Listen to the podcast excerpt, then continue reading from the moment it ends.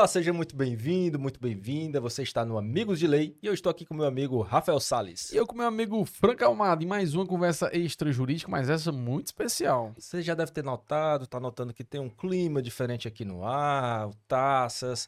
Rafael Sales, o que, é que, está, que é que teremos hoje aqui? Parece que temos convidadas muito especiais. Uma delas, eu sei que é advogada, gosta muito de viajar, é super família. E fale um pouquinho aí da outra convidada, Franco. A outra é produtora, é chefe de marketing, é diretora, mãe de pets, não, né? Mãe de filhos, vó de pets e está hoje também aqui no nosso programa.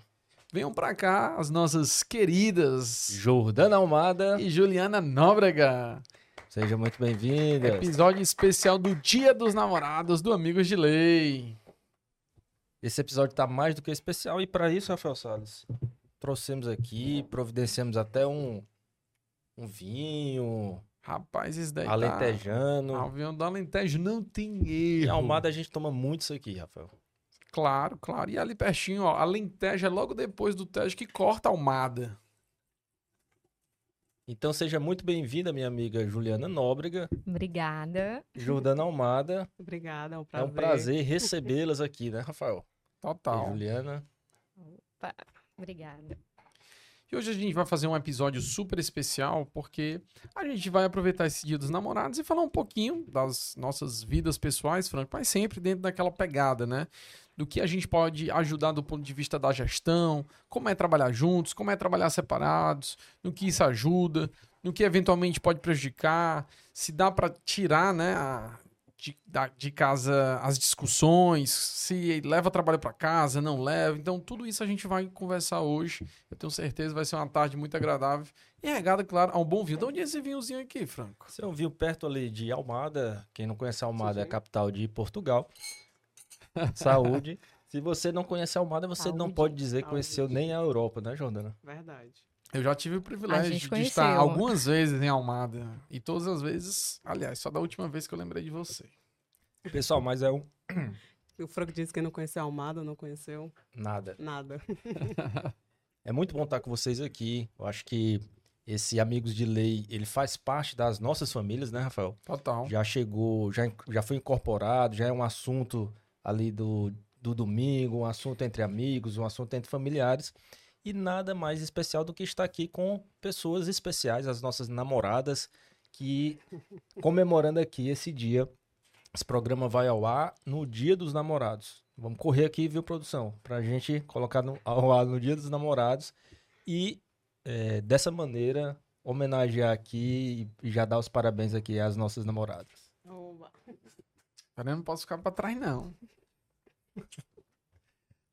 Opa, caiu o microfone, não ficou nervoso. Não, rapaz, mas tá tudo certo. Podem ir falando aí que eu vou só ajustar aqui.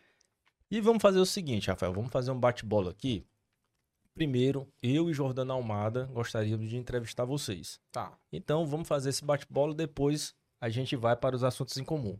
Hoje o Rafael falou que vai falar de gestão, só se ele for falar. Não tô muito afim de falar de gestão, não. Falei, querendo falar mais de, de amor, Rafael Salles. Nem tudo é trabalho. Ele quer Rafael falar Salles. das fofocas. Nem tudo é trabalho. Ele quer aumentar a audiência. Então, hoje é uma oportunidade de conhecer um pouco mais do casal Salles. Casal Juliana Nóbrega e Rafael Salles. Aí então, fica a pergunta: é sem filtro ou é com filtro? sem filtro pro nosso público, eita, rapaz. Eita. Qualquer coisa dá pra cortar aí, David, né? Então, Rafael, me diga aí um pouco da história, como tudo começou. O que o público quer saber mesmo é como tudo começou. Acredite ou não, foi num forró. Foi. A gente tem alguns amigos em comum, e aí tinha até um amigo que chegou e disse assim: Ah, Rafael, é, tem a Juliana ali, a gente, né, tá todo mundo solteiro. Aí, é, posso te apresentar ela? Aí eu, não, eu tô de boa aqui, tranquilo e tal. Aí teve uma hora assim, ela olhando, eu Bora dançar? Aí ela, bora, eu pronto.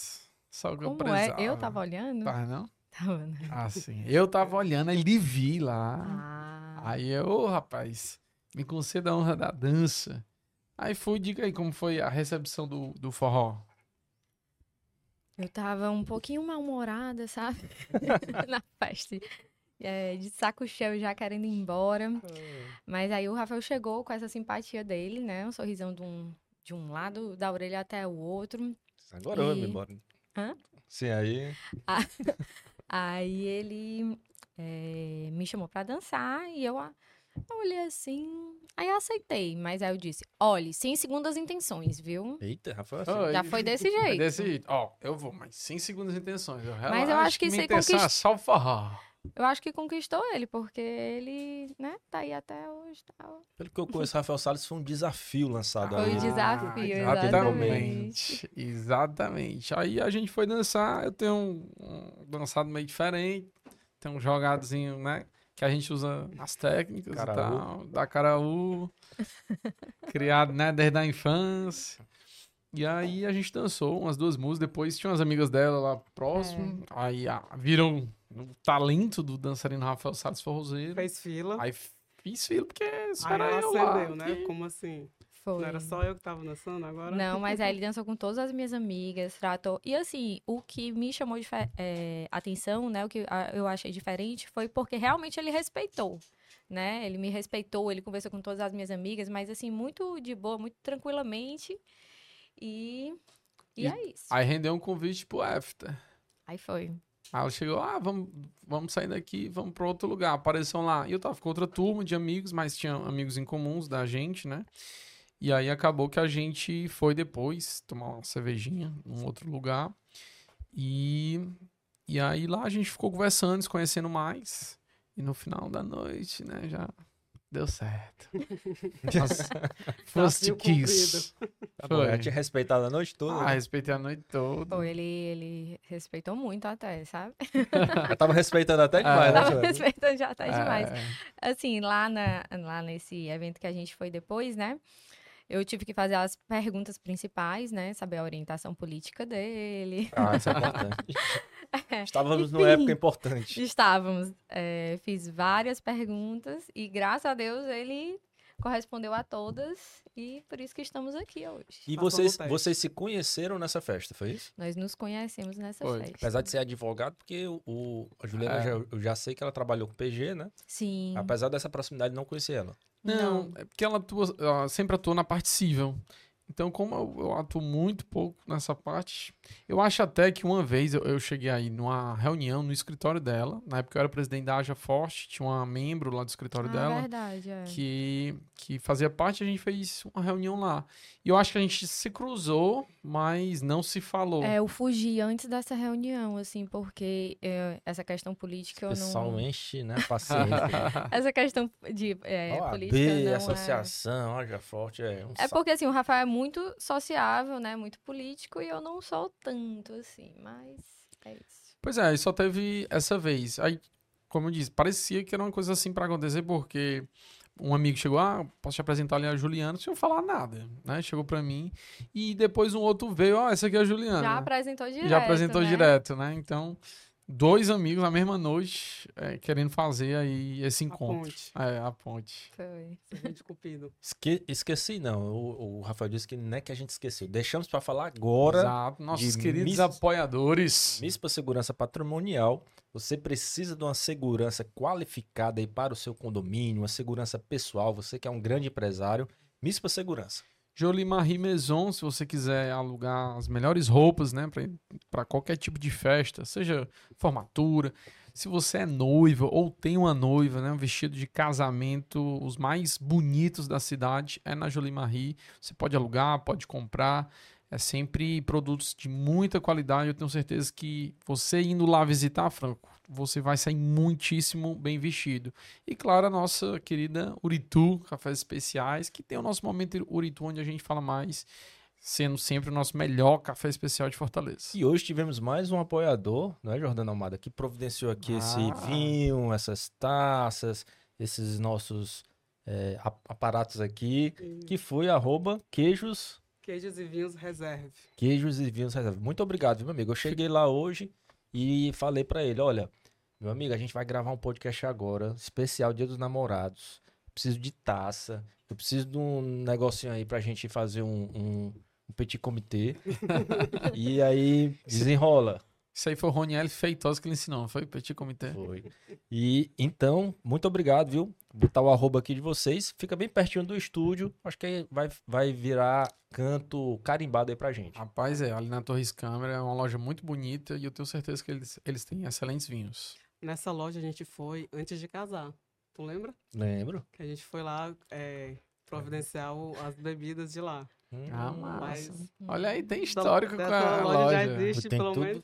tem tudo a ver. Tudo tá Tudo- ligado, tudo tá viu? ligado. Na verdade, eu queria ver se você lembrava 15 quando eu, quando eu falei com o um Rafael. Falei até assim, né? Olha, eu vou parar lá pra ver se ela lembra, Ah, né? Olha, dos me namorados. testando. Até Ah. parece. Pra ver se ela lembra. E me diga uma coisa, pessoal. Vocês dois, dois advogados promissores, dois jovens advogados, e o Rafael mais jovem ainda, porque já foi presidente da Associação do Jovem Advogado.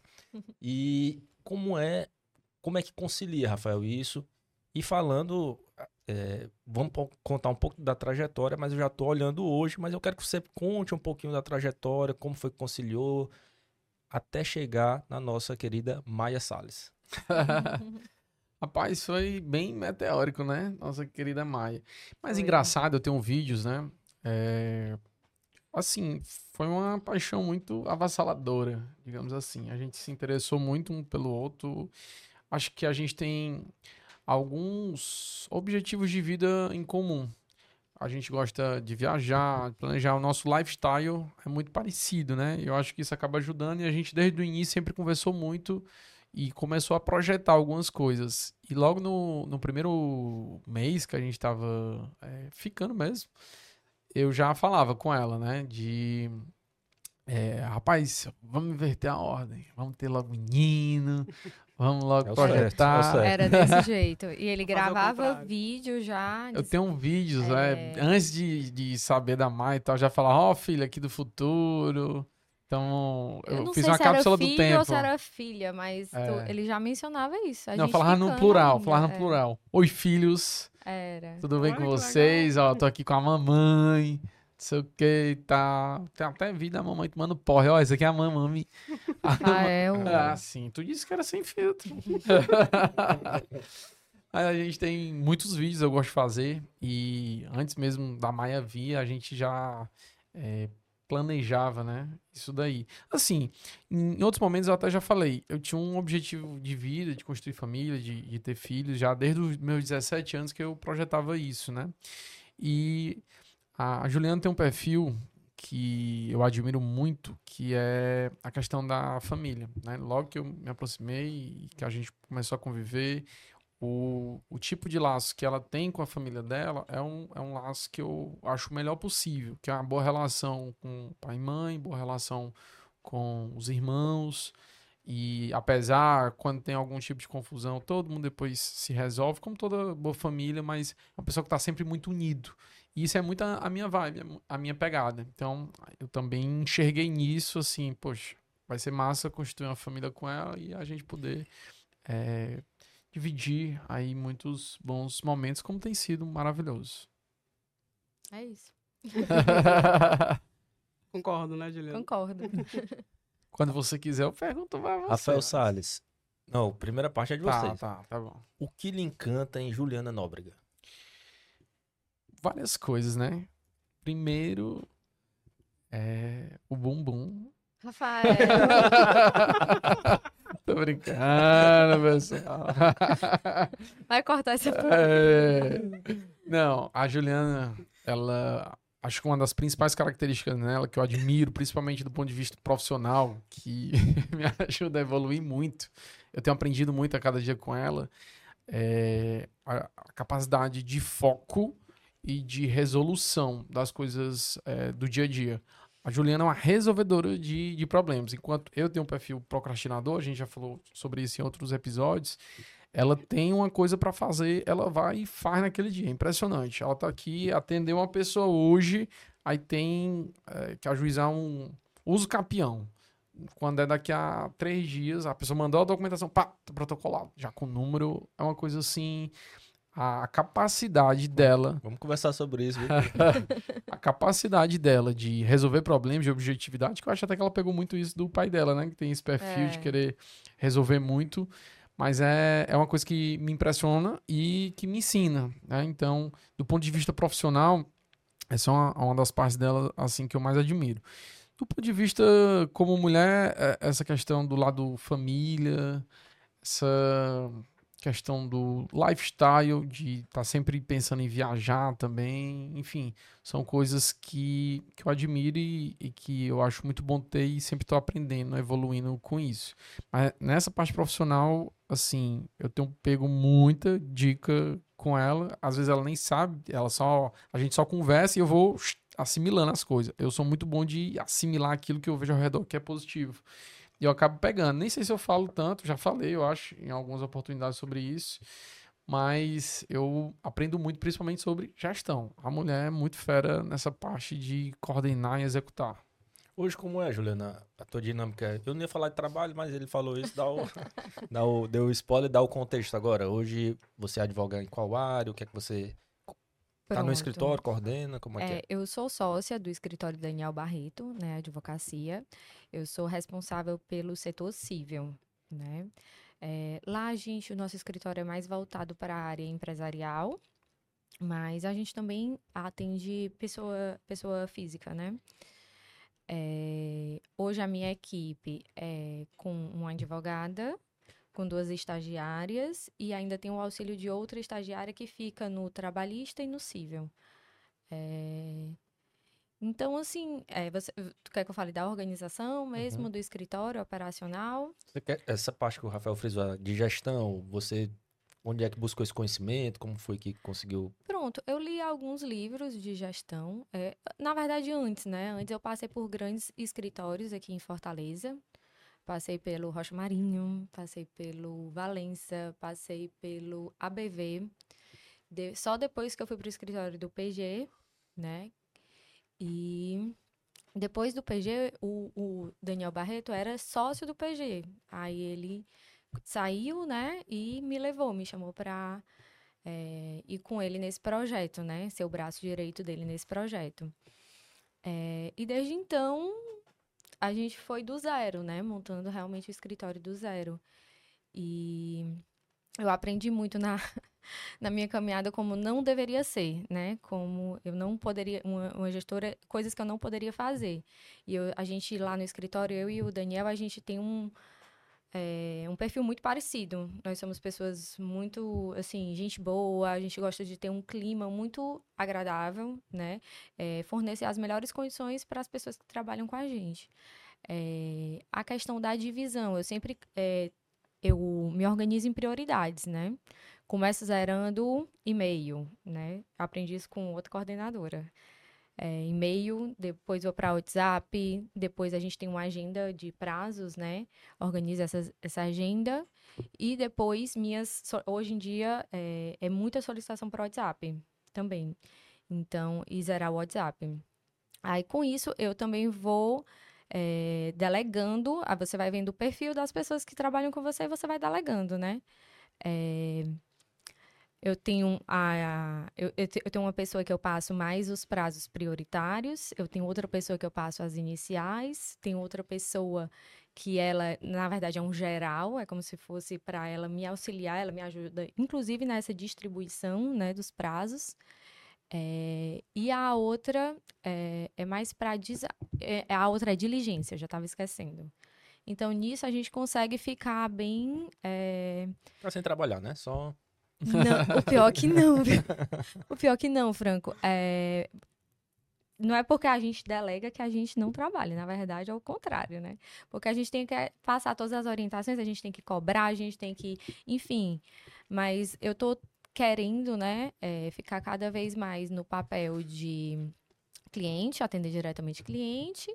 Ainda continuo nas audiências, né? Reunião com cliente, audiência, contato também direto ainda com cliente e auxiliando nela elas em relação a tudo, tanto antes da elaboração quanto na validação, né? Mas realmente o trabalho mesmo quem exerce são elas. Te- teve uma época, Franco, assim, antes de eu conhecer a Ju, mas que ela relata que ela era conhecida por ser workaholic, né? Trabalhava muito Era. pelos escritórios que passou. E aí tu me, me disseste uma vez que fez uma transição, né, mental de, rapaz, eu tenho que trabalhar de forma mais inteligente. Não, é, eu trabalhava demais, porque esses escritórios que eu citei antes, né, inclusive são conhecidos, a maioria é conhecido pela demanda, demanda uma alta demanda, né? Tinha dias que eram 10, 10 recursos que eu tinha que fazer, entendeu? É, e fora isso, como eu queria ganhar um dinheiro a mais, é, eu trabalhava, o terceiro, eu pegava causas particulares e trabalhava o terceiro tempo. Então eu vivia para trabalhar. E chegou uma época que assim, eu não tinha qualidade de vida. Eu tive que escolher. O que é que eu quero? Para mim é mais importante que dinheiro ou qualidade de vida. E foi aí que eu hoje eu acho que eu e o Rafael a gente é muito parecido nisso, né? A gente prioriza muito é, o nosso tempo de qualidade. A gente gosta muito de estar junto da natureza. é, enfim, a- aproveitando a nossa família, né? Aproveitando nossa filha, os nossos familiares, nossos amigos, é, tá vendo um pôr do sol. A gente não, eu não abro mais mão disso. E eu aprendi justamente a trabalhar de uma maneira inteligente, né? Ela trabalha de forma muito eficiente, mas é impressionante. É, só para dar um exemplo, para ficar assim mais ilustrado, né? Tipo, recebe uma dem- muitas vezes, recebe uma demanda na segunda, é uma ação complexa, na sexta-feira, no máximo, tá protocolado. E logicamente que eu tô brincando aqui, né, pessoal? Quem delega é quem talvez mais trabalhe, porque delegar é uma arte, né, Juliana? É difícil. Confesso é muito que difícil. ainda ainda tô nessa Penando. penando com isso e, e aprendendo com isso.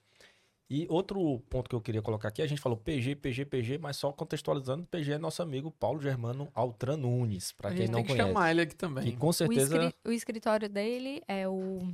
Altran Nunes e Barreto, e Barreto, é isso? Não, e Teixeira. Teixeira, que é o Teixeira. Felipe Teixeira, também, grande A advogado. Barreto foi o que saiu, né? Barreto É, foi pronto. justamente o que saiu, Altran Nunes e que é Teixeira. meu sócio. Pronto, exatamente. Juliana Nóbrega, e o que é que você gostaria de falar para Rafael Salles que nunca falou? Eita. Acho que a gente não tem segredos. É o bom do nosso relacionamento é isso, né? Até às vezes te- tem pessoas da família que pedem, ei, faz isso aqui, mas não fala pra Juliana, não. Assim, não fala pra ninguém, né? E o Rafael chega e diz, olha, não, ela, a Juliana vai ter que saber, entendeu? Porque a gente conversa sobre determinado, sobre tudo, né? É, mas eu gostaria só de ratificar o quanto que eu admiro ele, que eu acho ele um paizão incrível e um companheiro maravilhoso. A pessoa que realmente é, que eu sempre rezei, né, orei e pedi a Deus uma pessoa maravilhosa ao meu lado, uma pessoa que realmente tivesse a minha altura. E ele está assim. Olha aí, Rafael. Olha só. Linda. Agora você vai ter que.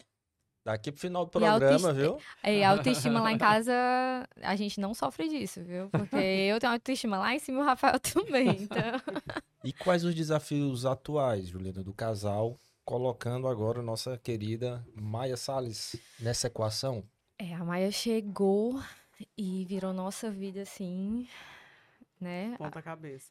Foi. É, mas vamos lá. A gente está tentando a cada dia encontrar mais tempo, né? Eu acho que a questão é essa de estar passando mais. O Rafael tem muito, muitos compromissos, tem uma rotina bem. é, Ele é bem ocupado.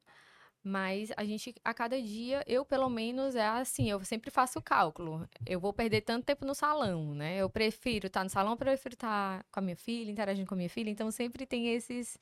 esse- eu sempre faço esse comparativo. É, mas a gente sempre tá tentando buscar tempo para estar com ela, né? A gente passou. Eu, eu, a gente tá dormindo bem mais cedo, tá acordando bem mais cedo. É, a gente se esforça mais, a gente é mais objetivo. Se antes eu era boa em gerir, eu era uma boa gestora, hoje eu acho que eu sou bem melhor, né? Porque cada minuto para mim importa. É, E, e a nossa comunicação, a gente, cada vez mais a gente é, busca melhorar a nossa comunicação e a gente está conseguindo sim, né? Eu acho que a palavra-chave aqui é repactuação da relação. É, Então, desde que a Maia chegou, mensalmente, a gente firma novos pactos. uhum, Eu sempre. Teve uma época que a gente tinha problemas de comunicação E eu falava pra ela, né? Olha, eu tenho a necessidade que você verbalize as coisas. Porque eu, se você não verbalizar, eu sou péssimo de interpretar sinais. Então, eu já disse pra ela, eu, só, eu tenho dificuldade de interpretar sinais. Então, Isso é de homem, né? é, Todo homem.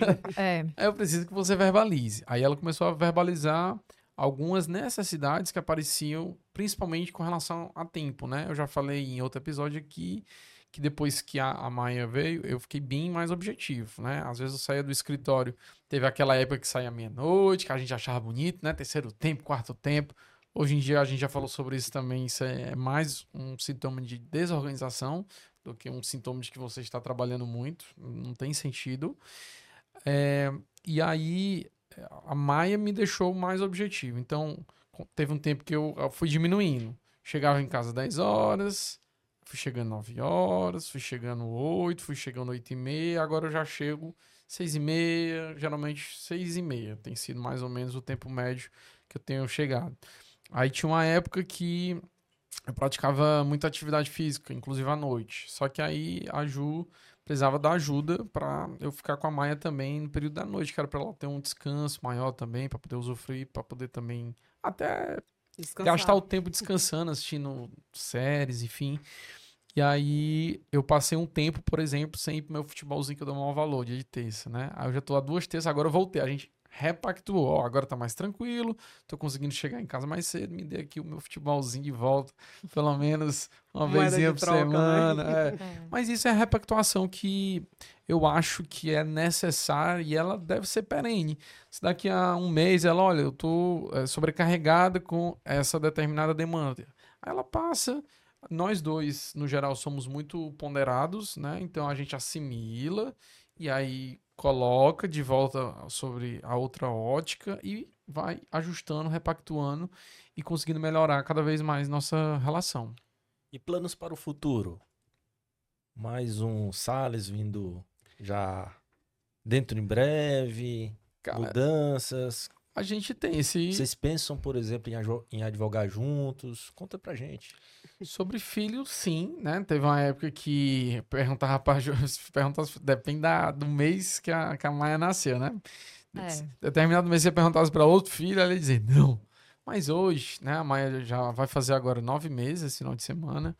E tá, tá sendo, sei lá, muito massa, muito massa mesmo. E, e a gente já pensa num, num segundo filho pra breve, assim, pro próximo ano. É, a gente pensa. Advogar juntos hoje, eu acho que a gente não pensa. Apesar de que a gente. Vocês já falaram sobre isso, fala a verdade. Não, não, pior que não. Eu sou muito defensor da gente ter é, vários Potes. pods distribuídos. né? Isso, distribuídos, né? E eu acho que a, a, a Juliana trabalha, eu acho, num excelente escritório, que é no nível de, advocacia muito alto, muito bom. ah, e, e o sócio dela também, sócio majoritário, que é o Daniel, um cara sensacional, que valoriza também os profissionais que trabalham lá, né? Então, ela tem essa relação muito boa. É, esse período agora com a Maia, né? A Ju, assim, tirou duas semaninhas de folga, mas por conta dela. Por ele, ele tinha- ela tinha ficado mais tempo, né? É, mas, enfim, é um, é um escritório que ela tá. Rapaz, tô sobrecarregado, precisando não sei o que e tal. Aí contrata mais pessoas, enfim. Tem. Tem dado todo o suporte, assim, eu acho um excelente trabalho.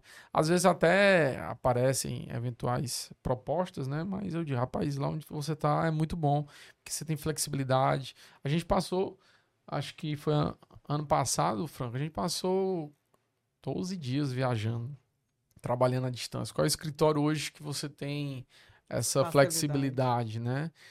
Então, lá é, é muito bom mesmo. É como se fosse uma família, agora tudo com muita responsabilidade. Eu vejo que o Daniel confia muito na Juliana e eu digo, a vida dele também é muito boa, porque ele passa aqui uma demanda, na segunda, na sexta a coisa já está encaminhada, enfim. E, e eu também tenho as minhas sócias, né? Sócios, eu tenho bem uns 10 sócios. Eu somar todos os meus negócios, eu tenho uns 10 sócios mais ou menos.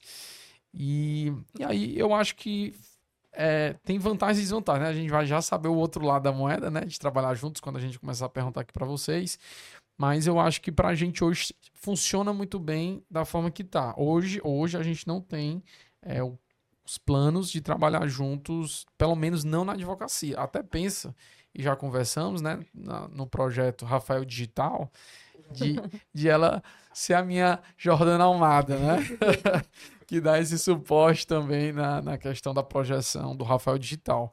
Mas, Rafael HD. é, mas na advocacia, não. Na advocacia, não. Assim, na verdade, a gente trabalha também junto, né? A gente, é, o Rafael tem o escritório dele, tem as sócias dele, mas quando ele tem algumas dúvidas, é, surgir algumas, enfim, precisa é, de algo, ele me liga, né? Tirando dúvida, eu tento auxiliar ali no que eu posso.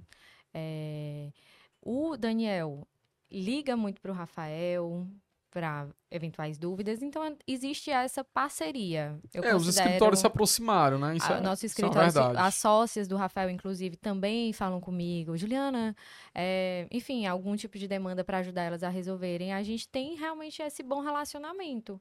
Mas eu também não, eu não vejo a gente unindo ali escritório, pelo menos é, agora, não. Nesse momento, não. Eu acho que tá, fu- funciona muito bem desse jeito mesmo. Apesar de que tá nascendo uma parceria entre os E, na escritórios. verdade, já nasceu uma parceria entre os escritórios. O Rafael, daqui a algum um mês ou dois meses, né? A responsável trabalhista do nosso escritório vai para o Canadá, vai viajar, e o Rafael vai, é provável que ele assuma o trabalhista do nosso escritório. Então vai ter essa parte, a gente vai estar Ah. trabalhando junto, né? Pronto, aí. Olha aí como eu sei das coisas. Conheço de gente, ó. Não. É. Então esse foi o casal Salles, E Juliana Nóbrega. Juliano Nóbrega e Rafael Salles, pessoal. Eu separei aqui também algumas Ixi, perguntas. Tô pro chat GPT, foi? É um questionário aí. É um questionário. Vamos saber do The Begin, do início. Como surgiu o romance entre a menina Jordana Eita. e o menino Almada, recém-saído de modelo da. Riachuelo. É Riachuelo. Demitido. Era. Rafael, vocês falaram dessa questão da paixão, né? Tu sabe aquela paixão avassaladora, aquela ali que você olha no primeiro momento e já sabe que é aquilo que você quer pro resto da vida? Pois é, não teve nada disso com a gente. Não teve absolutamente nada disso aí. Na verdade, no primeiro momento, a gente tem até um uma chato. tem até uma música do Jota Quest que retrata bem isso, né? Você me achava meio esquisito e eu te achava tão chata, porque ela era chata demais. Ixi. E aí, assim, hoje a gente é sem filtro, né? Sem filtro. Hoje cada um com sua chatice. Mas a gente conta essa história hoje tranquilamente porque tudo se resolveu bem, né? Mas como foi o começo de tudo? É, eu namorava uma amiga da Jordana Rapaz. Faculdade. na faculdade e Breaking news! E aí tava numa festa e, e acabou que teve uma discussão lá com essa minha namorada. E na época o namorado da Jordana, Rapaz, Que só tava na- melhora, só melhora. Adoro. que tava na mesma festa, meio que fez um, sabe, um, Uma fofoca. uma fofoca, um inferno. Meio que queimou meu filme pra namorada, né? Dele. Na, pra minha namorada, aliás. E a Jordana A namorada dele era eu. É, a namorada dele era ela. E a Jordana. E, e só contextualizando, isso tudo aconteceu porque um amigo nosso Uma em comum. O amigo da nosso em comum, que, medicina. que é o Felipe Diógenes, que você conhece também.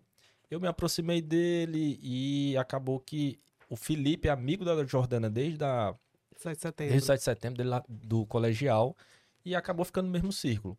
Só que eu tava em outra e ela em outro também. Sim, aí tu contextualiza que tu conheceu o Felipe na faculdade, por isso que. Pronto. O Felipe é meu, meu amigo da faculdade e amigo da faculdade e amigo da Jordana do colegial. É. E aí por isso que a gente teve esse encontro. Pois bem, nesse dia fatídico aí, que aconteceu esse problema, eu acabei meu namoro e eu fiquei assim, rapaz, esse bichinho aqui fez isso comigo, como é que pode? Tudo bem.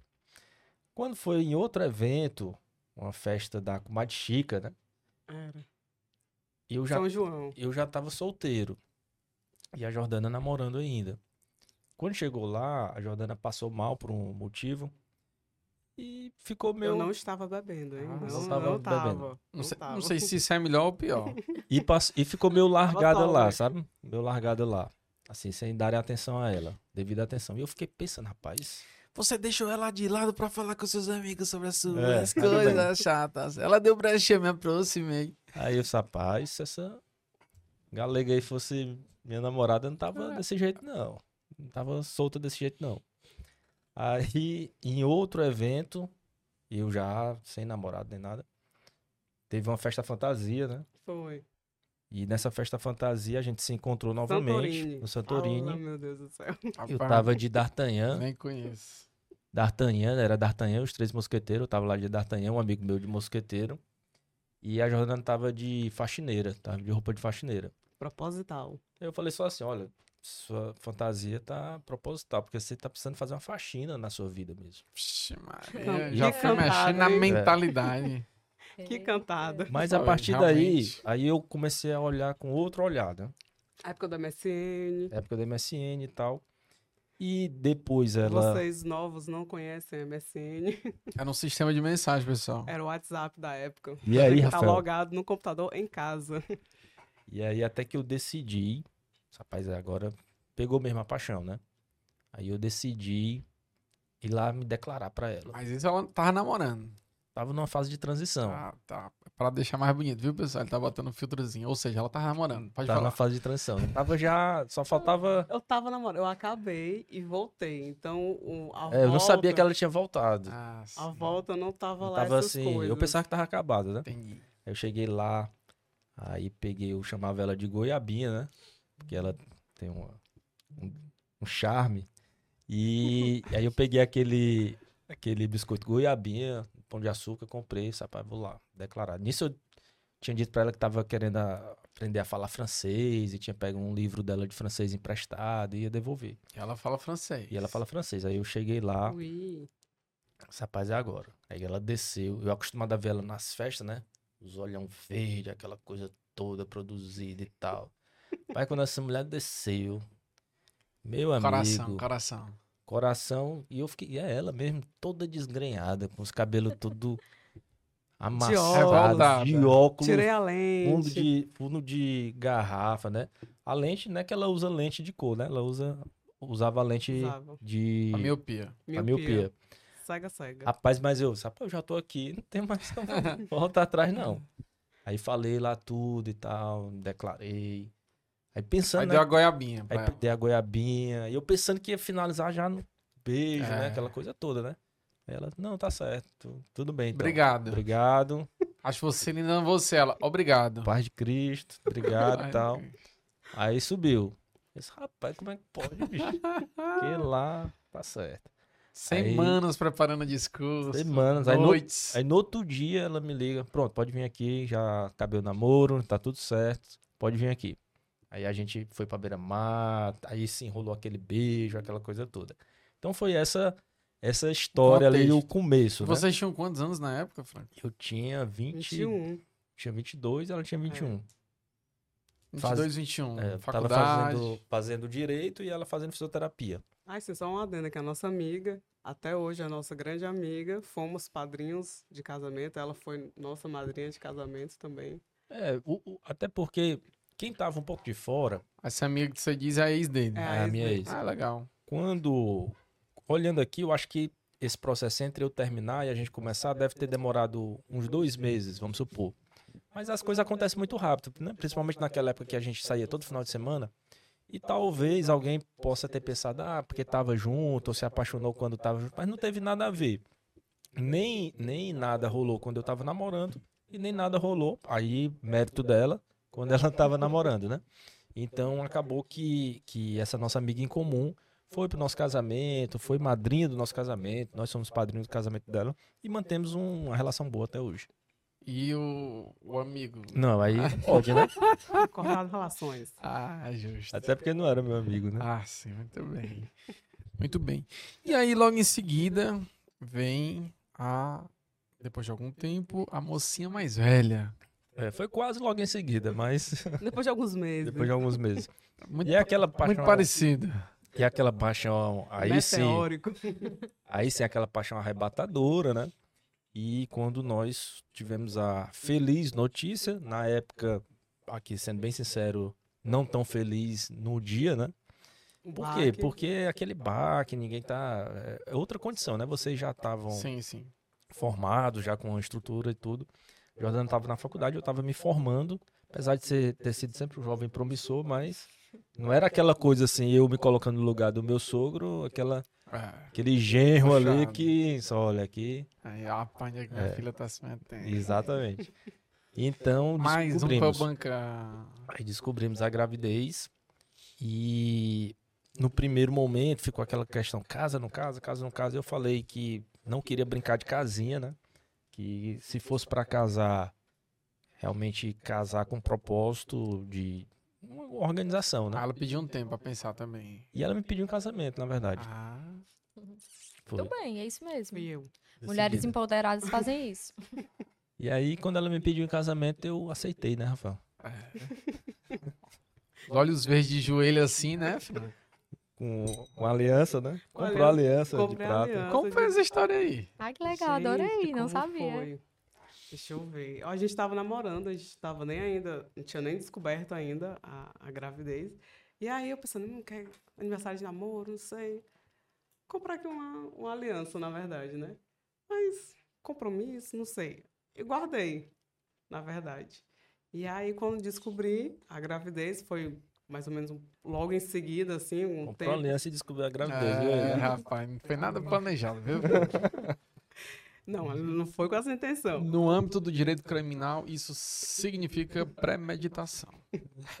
Só, só se um- a alma Muita tava coincidência, sentindo. né? É, E aí, é, eu guardei, e coincidentemente, Esperou o momento foi o momento certo, exato. E veio ele com esse negócio, não, não quero brincar de casinha, teve até um, um- deu uma estremecida lá, porque tem que casar, não, não vou, então não sei o quê. E aí depois a gente conseguiu se organizar e eu só, na verdade, entreguei. Pois tu me tá aqui, a aliança, eu vou botar a minha. E eu fui pra faculdade de aliança, pessoal, tu tá noiva? Eu tô. Já tô.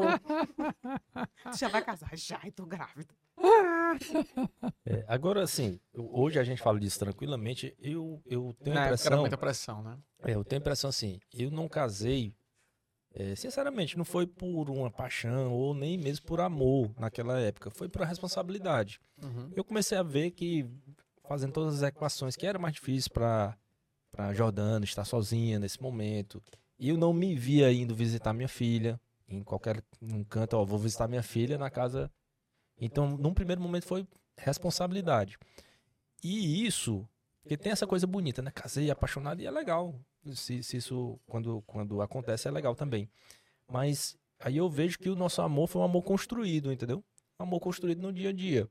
Um- nós nós no- nos casamos ali por uma responsabilidade, porque tinha já uma terceira pessoa, mas no dia a dia, lógico que nenhum, casamento se mantém só por isso. Tem que ter amor, tem que ter eh, paixão, tem que ter. eh, fugiu a palavra agora. É... Não é, meu Deus? Cumplicidade. Cumplicidade, é isso. Tava pensando nessa. Cumplicidade.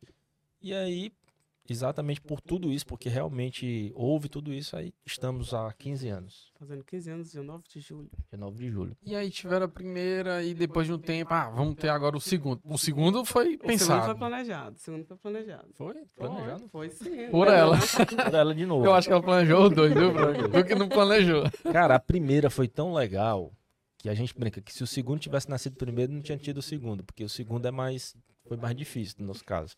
Mas a nossa primeira foi tão assim, tranquila, saía pra todo Ah, canto. A é, nossa Maia. É, é, saía é, pra todo canto e comia de tudo e tudo e tal. Tranquila, Você boa. Se tiver 10 meninos desse jeito aqui, Moleza. pode vir. Então aí logo nós tivemos o segundo. E ainda acho que A diferença de três anos. Mas foi planejado. A gente sentou e disse, olha, agora tá no momento. É, Precisa- Sempre eu dei motivo, né? Sempre eu dei motivo pra, pra ter alguma coisa ali. Não fiquei surpreso, Rafael. Posso dizer que eu não fiquei surpreso, né? Porque motivo tinha demais. Agora, agora ainda acho que a gente perdeu um pouquinho o time, assim. Era pra ter jogo emendado logo, dois anos depois mais outro, dois anos depois mais outro. E Quando chegasse ali em cinco, parava. tem- Eu queria quatro. Queria quatro, também. E, e a bem da verdade, foram quatro gravidezes, né? Então, duas interrompidas e duas duas vingadas, né? que chama? É. Então, assim, é, o, tudo isso aconteceu, eu acho que porque tinha que acontecer dessa maneira e a escolha talvez não foi minha, não foi dela naquele momento. Eu acho que também em circunstâncias normais de voo, ela também não ia casar com 22 anos sem estar formada ainda, né? Então tudo aconteceu para hoje é muito claro pra gente, para um É. bem maior. Não é, não é planejado, ninguém planeja com 22, terminando faculdade, casar e constituir uma família, né? Mas estamos até hoje. Estamos aí, né? Vamos ver o que é que vai dar, né? Os próximos 15. Já estamos aqui qualquer- mesmo.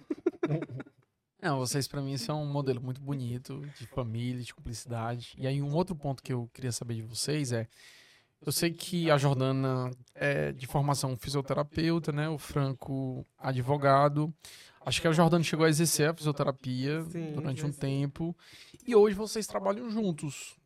A Jordana, né, eu conheço de perto, é a personal faz tudo do Franco, né? Ajuda no escritório de advocacia, ajuda na produção de conteúdo digital, ajuda aqui no Amigos de Lei, é sócia da gente aqui no Amigos de Lei. E eu queria saber como foi esse processo de tomar decisão. Olha, é, é melhor você vir trabalhar aqui comigo, é melhor a gente trabalhar juntos, porque acho que a gente vai ter mais tempo de qualidade, talvez isso tenha sido levado em consideração. Do ponto de vista financeiro, como foi esse processo decisório? Foi uma construção, na verdade, assim. A gente já teve. é, as pessoas às vezes olham pra gente e vê essa cumplicidade que realmente existe, pensa que é só isso, né? Mas também houve muita. Houve muita crise, houve muita discussão, houve muita divergência. Então a gente tomou e toma até hoje, é, faz até hoje, essa opção de querer dar certo, essa opção de buscar, de buscar inclusive conhecimento, de se entender mais. E aí, por exemplo, aquele livro, não sei se a Juliana já leu, As Cinco Linguagens do Amor. Sim, Tá, acho que eu já. já dei pela lei. Pois é, mas Obriga- leitura obrigatória. Já tinha né? lido Leozinho, antes, total. mas eu Então essa, Releu. reli. essa questão das cinco linguagens do amor foi fundamental pra gente. E depois eu, eu, eu até queria falar um pouco sobre isso. Foi até um, um- Partiu também de um autoconhecimento, porque eu digo muito, como- me perguntam muito, como é que é lá com o Franco, como dá certo? Gente, se fosse alguns anos atrás, hoje em dia, talvez há quatro, cinco anos atrás, não daria certo. Então, a gente teve que passar por muita coisa para chegar no, no momento de, de entender que, que poderia dar certo. É, o que eu acho que acontece hoje, no geral, Franco, já devolvo pra ti, é, as pessoas não têm paciência de conversar, entender as diferenças e prosseguir. A gente vive numa fase é, que o, o Bauman falava, né? A sociedade líquida, né? Então o pessoal hoje em dia é, é, é tudo muito rápido. Não, se encaixa não, vou sair, vou pra frente. E hoje em dia, dificilmente você olha pra pessoa e, rapaz, não, vamos, vamos enfrentar aqui, vamos entender que temos as diferenças, mas vamos tentar chegar num denominador, né? Eu acho que essas leituras, até que o Franco falou, né? Gary Chapman, Cinco Linguagens do Amor, é um livro fantástico que nos ajuda a internalizar melhor essas questões. Mas, continuando aí, Franco. Pois é, falando aqui das cinco linguagens do amor, né, para dar o contexto. Eu, é, esse livro, para quem não leu ainda, ele diz que cada um de nós fala o amor melhor em uma linguagem. É como se você fosse um americano, se apaixonasse, vamos supor, por uma japonesa. O efeito da paixão, cientificamente, ele dura aí mais ou menos uns 16 meses por aí. Ou seja, seu, seu cérebro tira férias, a parte crítica, e acha tudo bonitinho, né? O cara, às vezes é aquele cara ciumento, ah, ele é bonitinho porque ele é protetor demais. Às vezes o cara mastiga ali de uma forma que você não gosta, ah, que lindo. Depois você não aguenta mais ouvir aquilo na sua frente. E outras e outras coisas. Mas um japonês e um americano, uma japonesa e um americano, eles vão poder se beijar, vão poder ter relações, vão poder fazer tudo. Mas será que eles vão conseguir realmente se comunicar em tudo? Não. Da mesma forma, as cinco linguagens do amor. Então, cada um de nós tem uma linguagem ou duas mais elevadas. E quais são essas linguagens? Toque físico, que não é necessariamente sexo, é aquela questão de estar junto, do abraço, do toque, do olho no olho, Andar de mãos dadas. andar de mãos dadas. Questão do tempo de qualidade, que vocês falaram muito bem aqui. E hoje, por exemplo, quem tem essa linguagem do amor forte, a questão de você estar com o parceiro aqui do lado, o cara na- ou a mulher na tela, direto, ou olhando outra coisa, incomoda, porque é o tempo de qualidade. A questão das palavras de afirmação, você encorajar a pessoa, elogiar a pessoa. A questão do, do- dos atos de serviço, aquela pessoa que conserta as coisas, que faz as compras. Gosta de lavar louça. E, e finalmente a questão do presente. E o é presente, de lavar louça, Rafael? e o presente não necessariamente é algo caro, né? É algo você encontrou uma flor no meio do caminho e trouxe para uma pessoa de presente. Mas vale os presentes caros também. Estamos abertos Vale. a. É a ótimo. Vixe. Francão, indireta direta, viu? Eita. Eu recebo tudo. Então, é, quando eu disse buscar conhecimento, houve muito conflito no passado e esses conflitos eles vão diminuindo, mas eles sempre existem. Mas muito disso porque a gente falava duas linguagens do amor diferentes. Perceba, depois que eu fiz es- esse estudo, eu vi que a linguagem muito forte do amor da Jordana era presente e atos de serviço. Ela fala que é palavra de afirmação também, mas Também. presentes e atos de serviço. E a minha linguagem do amor já é mais. Você que me conhece, Rafael, você acha que Palavra é de qual? afirmação. Palavra de afirmação. E o que mais? Chuta outra. Tempo de qualidade. Hã? Não? Não. Eu acho que. Toque físico. Toque físico. Mas sabe que ele tá sobre isso. Ah, é verdade. E o. E o. e presente pra Mas mim. isso é a forma dele comunicar. Eu tava pensando que era receber. E presente pra mim deu zero. Absolutamente zero no teste que eu fiz. Eu sou o zero também pra E eu fiquei me questionando, né? Como é que presente deu zero se eu sempre sou uma pessoa que dou presente, que dou não, que recebi presente dos meus pais, etc. Aí eu fui ler outro livro, Cinco Linguagens de Amor para as Crianças, para saber das, das minhas, né? Uhum. E percebi lá que uma das coisas de, que eles falam, né? Uma das coisas de pais separados, que é o meu caso, é quando um pai utiliza um presente para ficar Confrontando. confrontando ou disputando com, com o outro. E acontecia muito, eu não vou dizer que meu pai fazia isso inconscientemente, eu não tenho nenhum não tenho trauma disso. Mas acontecia muito, por exemplo, o meu pai morava, mora ainda e morava fora. Aí ele vinha aqui para Fortaleza, me levava lá para Guatemi. Chegava lá no Guatemi, amigo, eu, eu ia com a roupa da farda da, da escola, eu já ia tirando a blusa aqui e botando as outras. Ia comprando, ia comprando. Mas ele falava assim, ó, viu? Comigo é assim. Sua mãe não lhe dá isso. Comigo é desse jeito. E eu vi que e eu vi que presente era era utilizado nesse contexto, entendeu? Nesse contexto de disputa e tal. Então, talvez pra mim zerou essa questão de presente. E aí eu era do tipo, e ainda sou, muito ruim de dar presente, cara. Uhum. E Rafael também é. Pois é. Difícil, Eu Nossa vida, Jordana. Que o Franco, um, um ano, ele esqueceu todos. Que maravilha. Dia das Fran. Mães, Nós somos iguais. aniversário, dia de casamento, aí deu tudo de uma vez também. Eu dei um iPhone pra ela. Ah, eu- Não, não foi eu- esse eu- não, eu viu? fiz isso Não. também. Esse iPhone foi outro. Aí ela foi me cobrar outro dia. Eu, Ei, tu pensa que foi parcelado em quantas? É. Ainda tá valendo aí por algumas vezes. Mas, mas quando você sabe que a, a linguagem de amor da pessoa é presente, o ato de serviço, no caso, então você já começa a agir de outra maneira, né? Por exemplo, na pandemia eu me dei muito bem, porque uma da linguagem do amor dela era ato de serviço. Eu tava sempre lavando a louça, sempre fazendo alguma coisa assim. É bom. Então eu sabia que tinha, tinha algo bom pra mim me esperando mais tarde, né? Então, então você entender essa linguagem é importante. O toque físico Sim, ia mas- fazer efeito mais tarde, É, era, Fran? mas deixa eu dizer, o presente que ele esqueceu não tinha ainda o conhecimento do, do livro. Vale ressaltar. Ah. O iPhone já foi depois, ele já tinha o conhecimento. Ah. Olha aí, ó. Ainda se garantiu. Mas eu tô falando isso para dizer o quê? Que isso também foi uma busca. É, eu já contei esse episódio que eu tava fazendo um curso, Juliana. E nesse curso, o cara perguntou assim: era um curso sobre gestão, sobre empreendedorismo. Quem aqui é empresário? Aí todo mundo levantou a mão. Atenção pra isso aí. Isso é uma virada de chave. O Franco falou isso pra mim e virou a minha chave. Repete desde o começo. O cara tava lá na palestra e falou assim: quem aqui é empresário? Aí todo mundo levantou a mão. Lógico, era um curso para empresários, né? Quem aqui vive da sua empresa? Quem aqui pretende continuar vivendo da sua empresa pelos próximos 10 anos? Todo mundo levantou a mão, certo? Então vocês me falaram que são empresários, que vivem da empresa, que querem viver da empresa daqui a 10 anos. Quem aqui já leu algum livro sobre gestão? Rapaz, todo mundo murchou. O pessoal começou a esconder as mãos. Um, ainda quis fazer assim de levantar. Rapaz, se levantar essa mão, eu vou perguntar qual foi o livro que você leu. E ali caiu uma ficha muito grande para mim sobre a questão da gestão. Porra, como é que eu quero ser um advogado gestor? Tô, à medida que cresce o escritório, né? Você tem que delegar, tem outras pessoas e tal. E eu não li nada sobre gestão. Mas ao passo que caiu a ficha para isso, caiu também para as outras áreas da vida, que ele também falava lá no curso. Então, como é que eu quero ser um bom marido se eu nunca li nada sobre relacionamento? Como é que eu quero ser um bom pai se eu nunca li nada sobre criação de filhos? E em outras, em outras, em outras, em outras. Então, a partir daí, eu, eu acho que às vezes é muita arrogância que eu poderia ter, e trabalho sempre isso, de achar que, não, vou fazer porque, sei lá, Deus fez assim na minha testa e eu sou um, um indicado por Deus e vai estar do, tudo certo.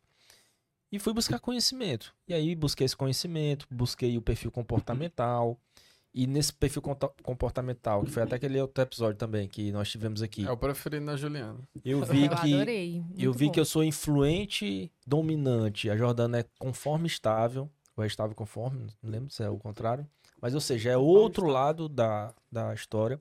E aí acontecia assim, Juliana, por exemplo, antes desse conhecimento, quando eu tinha algum plano, alguma coisa, e eu ia contar pra Jordana, aí ela vinha, Rafael, botando defeito em tudo. Ah, que isso aqui não é, isso aqui não vai dar certo por isso, tal, tal, tal. Mas eu já ficava aborrecido, eu nem queria mais falar, eu nem queria contar. Hoje, depois que a gente descobre que isso é um complemento, quando eu penso em qualquer coisa, eu pergunto pra ela antes, porque ela, eu já sei que ela vai me dizer tudo que vai dar errado, e eu já vou acertando ali e modificando as coisas. É que E a gente visão analítica acerta. das coisas. A gente acerta, não acerta não, Jordana? Acerta. Não é As- porque eu tenho uma visão analítica das coisas. Eu tô vendo Rafael todas as já- possibilidades. Rafael já sabe disso. Assim como hoje também as coisas do, do escritório, porque eu sou assim, sabe? Aquele negócio que a gente conversou com o Dr. Jefferson aqui, eu sou na vida, nada é pessoal, tudo é ou é, ou é processual, ou é profissional, entendeu? Uhum. Então, assim, eu acho que eu já devo ter falado alguma coisa aqui pro Rafael e ele é tranquilo em receber feedback. Eu sei, cara, isso aqui, isso aqui, não, pode me falar e tal. Mas às vezes a pessoa, e ela não era tanto assim, sabe? De receber e ficar. Eu falei assim, pô, Jordana, eu falo desse jeito aqui, mas não é nada pessoal. É porque, por exemplo, teve um, um sei lá, um vídeo, uma coisa que não gostei, tem que ser assim, tem que ser assado e tal. Então a gente entende melhor. é, eu acho que partindo do pressuposto que nós somos um time, que tá todo mundo do mesmo lado, que não precisa essa questão de um enfrentar o outro. Mas eu fiz uma abertura muito grande aqui para responder a sua resposta e respondendo sobre Uhum. trabalhar junto. Na pandemia, é, nós também pensando em questão de tempo e tal, eu cheguei à conclusão que o meu trabalho, para mim, ele era um meio e não um fim. Sabe, Jordana, qual é o fim? O que é que a gente quer? A gente quer ir para fazer boas viagens, a gente quer fornecer uma boa educação para os nossos filhos, a gente quer morar bem, a gente quer receber bem as pessoas, a gente quer poder também contribuir, poder. Tudo se faz com dinheiro, né? Uhum. parte disso, tudo se faz com dinheiro. Então, assim, o trabalho ele não precisa ser um fim. Ah, O meu fim é ser advogado. Não. Ser advogado ou ser youtuber, né? Ou ser outra coisa. Pode- É um Podcast. podcaster. É um meio para eu conseguir tudo isso. Então vamos fazer o seguinte: você tá lá na fisioterapia, é, acaba você tendo um ritmo, eu tendo outro ritmo. Que tal nós unirmos? Porque vai ficar mais fácil. Quando a gente quiser viajar, quando a gente quiser tirar férias, quando a gente quiser. Assim, vai estar todo mundo junto aqui. Uhum. E você não vai estar botando energia numa coisa dos outros e botando energia numa coisa que é sua, uma coisa dentro da sua casa. Então vai estar aquele pedalinho, os dois pedalando no mesmo pedalinho junto. Remando pro mesmo lado. remando né? pro mesmo lado. um Então partiu de ti a proposta. Foi, partiu Foi. de mim. E calhou que foi na pandemia, eu atendia. E aí, com o estouro da pandemia, 2020, eu dei uma pausa Uhum. Na na fisioterapia. fisioterapia, foi nos atendimentos. E, Com- e como é que com- tu enxergou essa proposta do Franco na época? Tudo meu é muito refletido, né? Então eu refleti e vi que realmente fazia sentido. Uhum. Era como se fosse um impulso, ui, um impulso para ele. Roupa emprestada, você tá vendo? Isso é mesmo. um impulso para ele para a gente crescer juntos.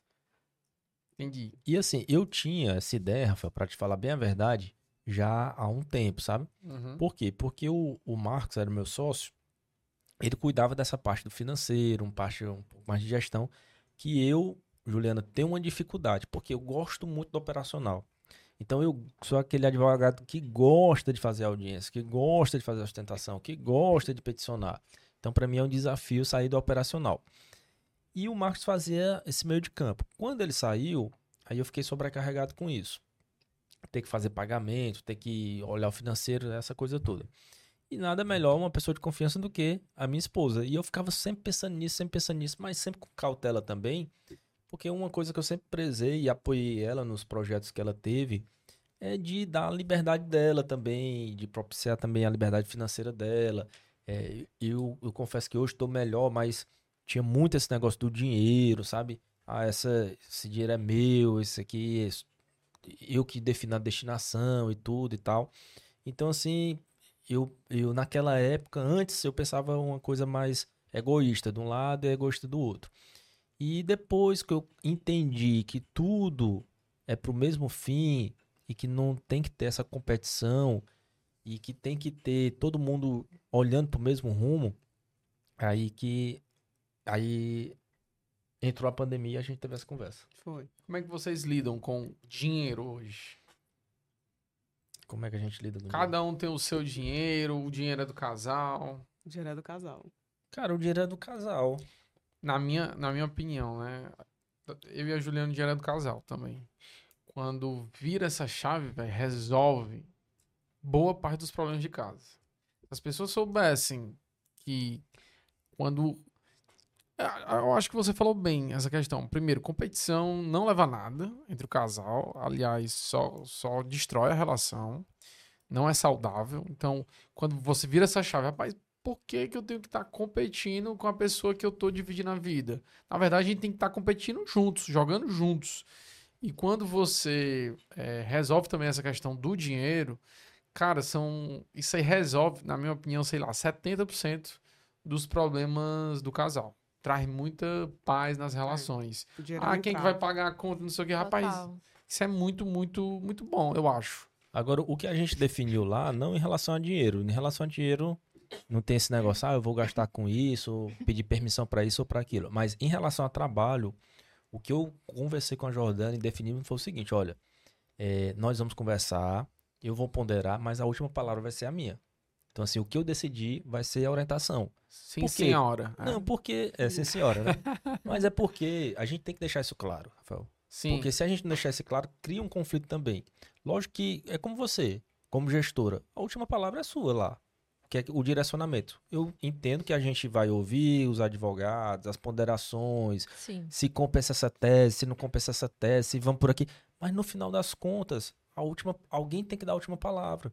Porque se não for assim, aí eu acho que.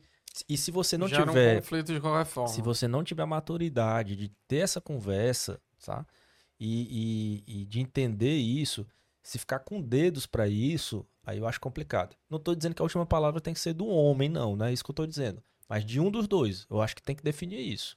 Tem que, tem que escutar, ponderar e tudo, mas tem que ver quem no final ali vai Isso tu tá falando para assuntos negócios, né? Negócio, trabalho.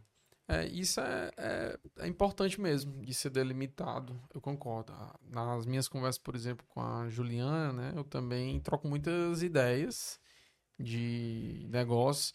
E assim, eu e o Franco, acho que a gente tem um perfil parecido nesse aspecto de querer ser empreendedor, de meter as caras nisso e naquilo, e às vezes assusta a outra pessoa. Não sei se acontecer, rapaz, vou começar isso aqui agora. Outra pessoa, rapaz, já vai se meter em outra coisa, né? Às vezes a, a Ju tenta me podar, eu digo assim, confie, espere, me, me dê o, a dúvida. E daqui a uns meses a gente conversa, não tenho problema em recuar, não tenho problema em recuar se eu achar que, que não está rendendo os frutos eh, esperados de determinado projeto que eu tenha colocado alguma energia.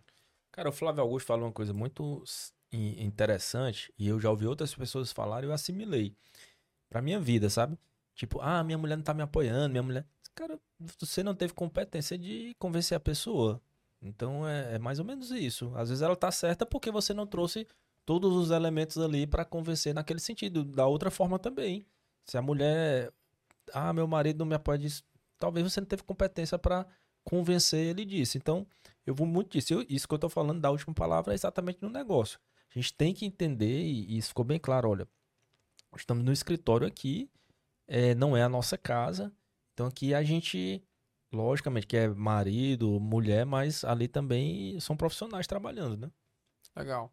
E vocês conseguem, é, por exemplo, chegou em casa, consegue dividir? Não, rapaz, aqui não vamos falar de jeito nenhum de trabalho hoje, Não. vamos só ter um lazer. Cara, ah, não, é 24 horas. outra coisa, cara, do celular, né? É, essa questão de trabalho, pra mim, trabalho é muito bom, sabe? Trabalho é muito bom. Eu não vejo essa divisão de trabalho, e de lazer e tal. Eu entendo que tem uns momentos de. Mas assim, pra mim, né? Vixe, Maria, eu não vou falar em trabalho hoje, senão eu vou ter. Vou perder meu sono. Não, é desse jeito, na minha concepção, né? É, eu tive a felicidade de sempre ver o meu pai trabalhar muito e satisfeito, a minha mãe também. É, inclusive, minha mãe é foi servidora pública, aposentou-se e trabalhar também muito satisfeita. Satisfeita. Então, assim, pra mim, o trabalho não é visto como uma. Como algo ruim, sabe? Algo penoso, algo nesse sentido. É algo prazeroso. É algo prazeroso, de fato. Franco, chegou aquele momento da nossa parada estratégica especial, nosso brinde, primeiro. Aqui é degustação Nossa, de Episódio convidados. super especial. Degustação de tudo, café. E no nosso episódio especial não poderia faltar o nosso Momento Uritu Cafés Especiais. Bom, viu? Juliana, você vive sem os cafés da Uritu. Como é que a Uritu refletiu na sua vida? Fale aí. Mas eu sou a melhor garota propaganda da Uritu mesmo, porque até pro escritório eu levei, viu? Depois que você se o café é acostuma. muito bom. É outro muito bom. nível. É outro nível. Ninguém mais consegue tomar um café normal. No salão, segunda-feira, eu não consegui tomar. Eu pedi um café, eu não consegui beber o café. Tem essa desvantagem, né? Pedir um café. É... Pedir um café é Uritu? Não, então, velho. Então eu não É, quero. Obrigada, obrigada. Obrigada, deixa pra próxima. Só lembrando, pessoal, a Uritu, esse nome Cafés Especiais não é à toa. Eu tava até escutando hoje um podcast com a franquia de cafés especiais. E aí, é, eles trouxeram mais elementos interessantes, né? No geral, o café especial, Franco, ele é colhido à mão. Né? As pessoas colhem à mão, depois passa por máquinas super especiais que conseguem, pela cor, identificar quais são os melhores grãos. Então, é um café o mais uniforme possível, né? Os caras lá estavam explicando, o café tradicional, geralmente, ele é muito mais torrado, né? Chega a queimar algumas vezes. Já o café especial, não. A torrada dele é média. Você vê que é um cafezinho marrom. Se você abrir o grão, se você comprar o grão em pó, ele é um cafezinho bem amarronzado. E realmente tem, tem um, um sabor muito diferenciado, né? Eu recebi semana passada no meu escritório uma pessoa, eu tenho lá o café da Uritu, fiz. Quando ele tomou, rapaz, que é isso aqui? Onde é que eu assino? Onde é que eu assino? Cara, que impressionante. Brilhou os olhos dele. É, esse é o padrão do que a gente acredita e não atua por isso a Uritu tá aqui. Mas fala também dos nossos outros parceiros, né? MISPA Segurança Patrimonial, Julie Marie Maison. E hoje, o episódio de hoje vai um abraço especial para arroba Queijos e vinhos reserve.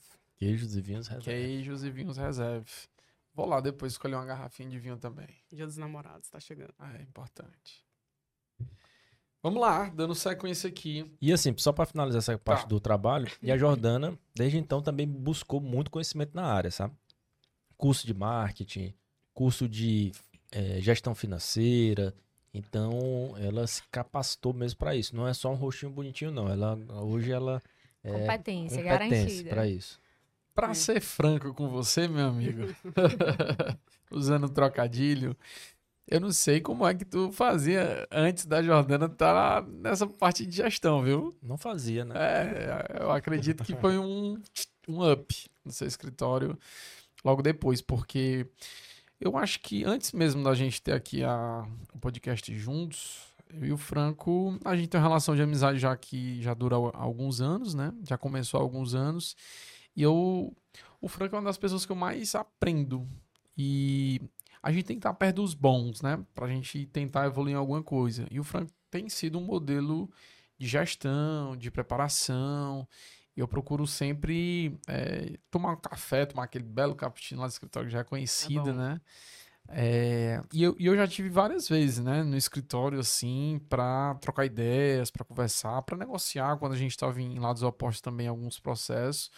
Mas, é, e, e eu sempre via a Jordana lá, a minha impressão é, macho, é a gerente aqui que resolve a vida do Fran. O Fran consegue ser excelente naquilo que ele tem que ser excelente, que atuando nos processos, porque ele tem quem gerencie bem toda essa outra parte mais burocrática que é essencial.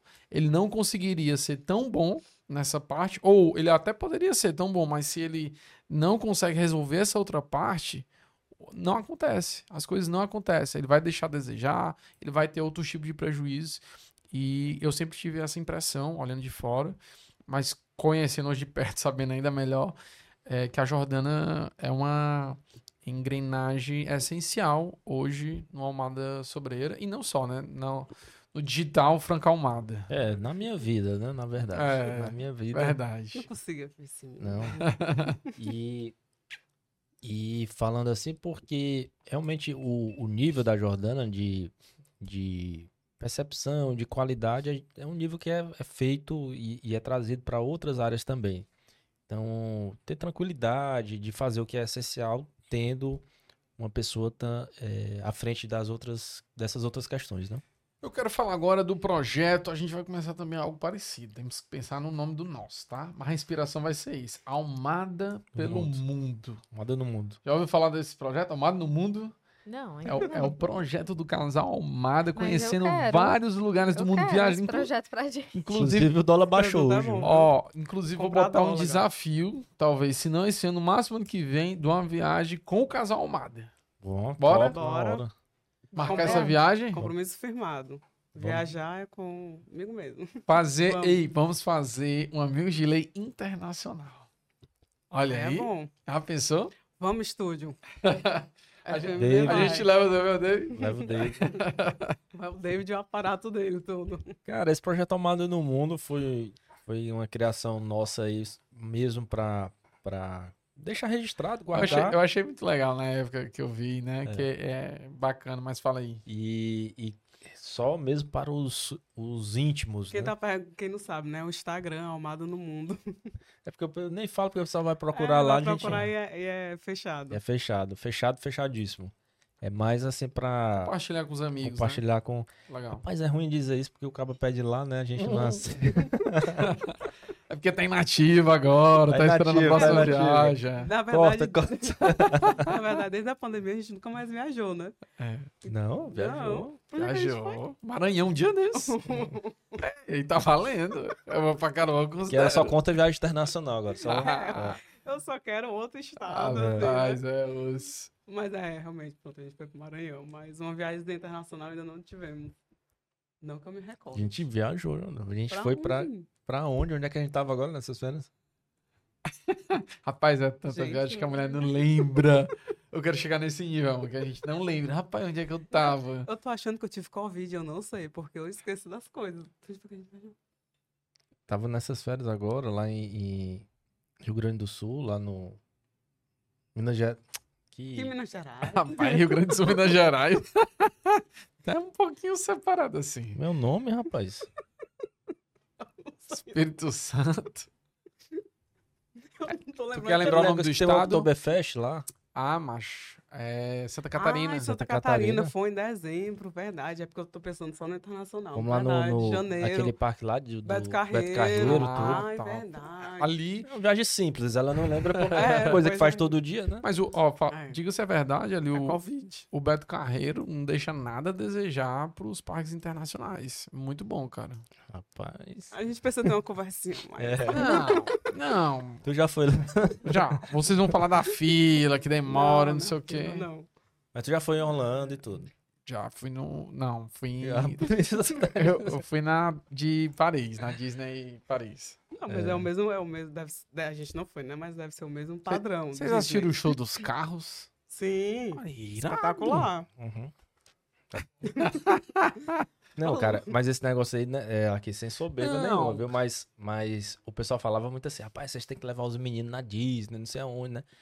Depois que eu levar esse menino na Disney, eu É. vou levar eles aonde agora? Na Lua? Onde é que eu vou levar? Por isso que a gente ainda não levou. E Aí eu. preferimos. Aí nós começamos aqui pelo aqueles parquezinhos aqui da Ipioca, né? É bom, é bom. Aí depois fomos aqui pro, pro, Beto pra Gramado. Ai, gramado. Aí depois Beto, Beto Carreira e Carreiro. tal.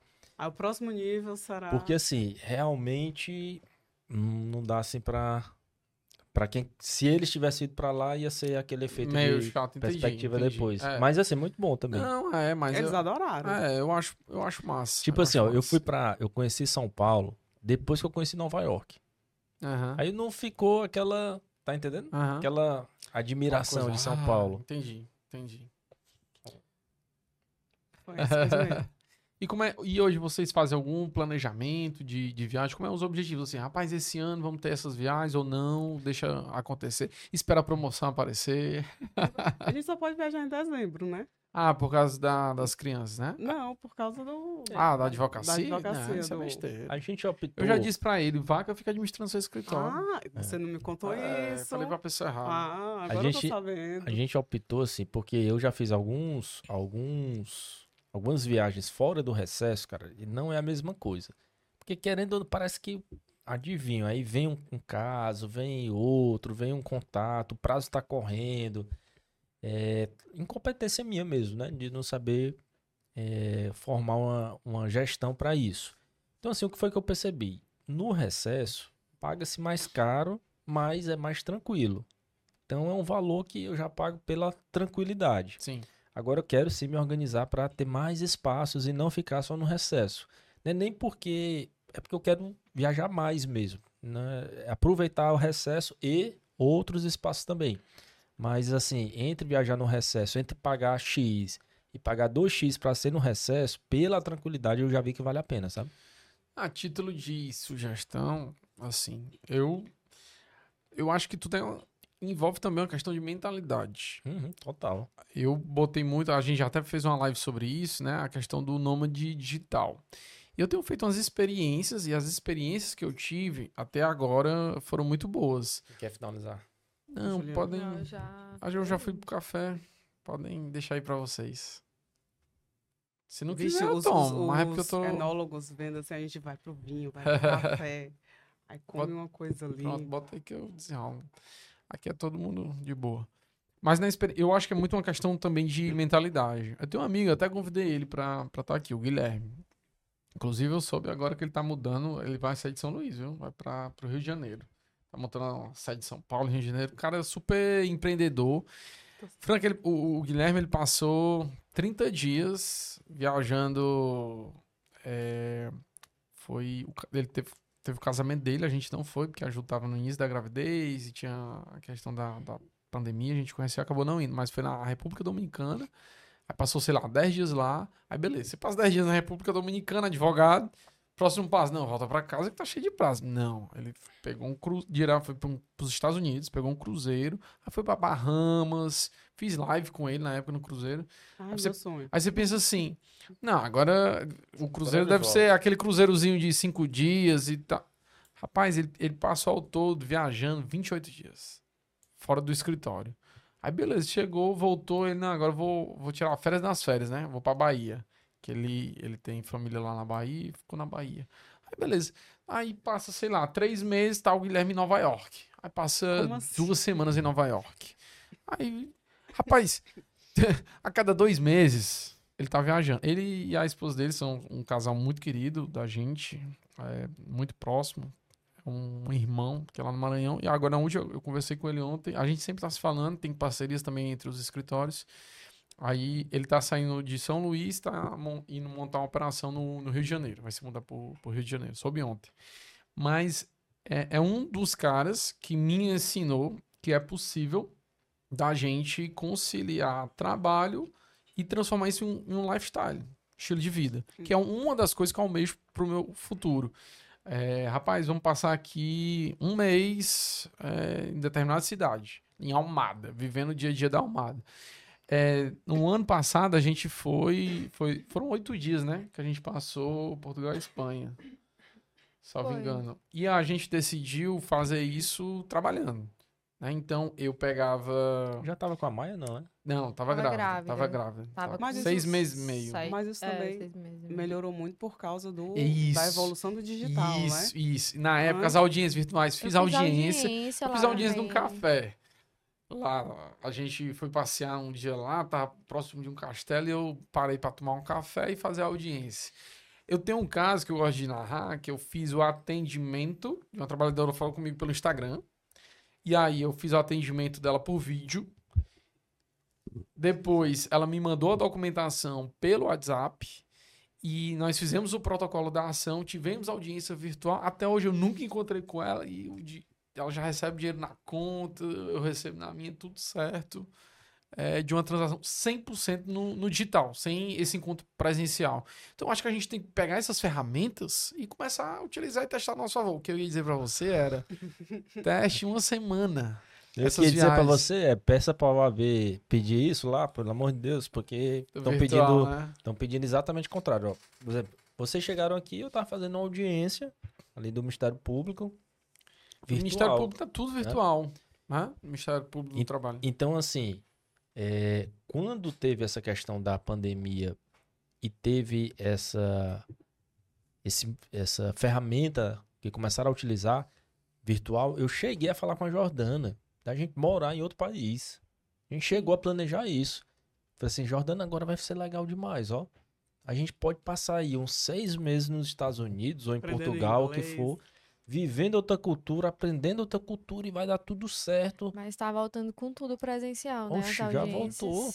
É. Tá já complicado. voltou um retrocesso total. Então, acho. então assim, e, e fazendo a crítica aqui, quem pediu isso foi a OAB. Absurdo. Quem pediu isso foi a OAB a, a nível nacional, né? É, porque, infelizmente, é, questões políticas e tal. No meu ponto de vista, sendo aqui, fazendo, fazendo um corte agora aqui, Rafael, para uma crítica, eu acho assim, o, presencial ele alimenta muito ainda a vaidade, a necessidade de estar sentado numa mesa, a necessidade de, uma, de, uma, de um suporte, de um carro oficial, de um isso, de um prédio e tal.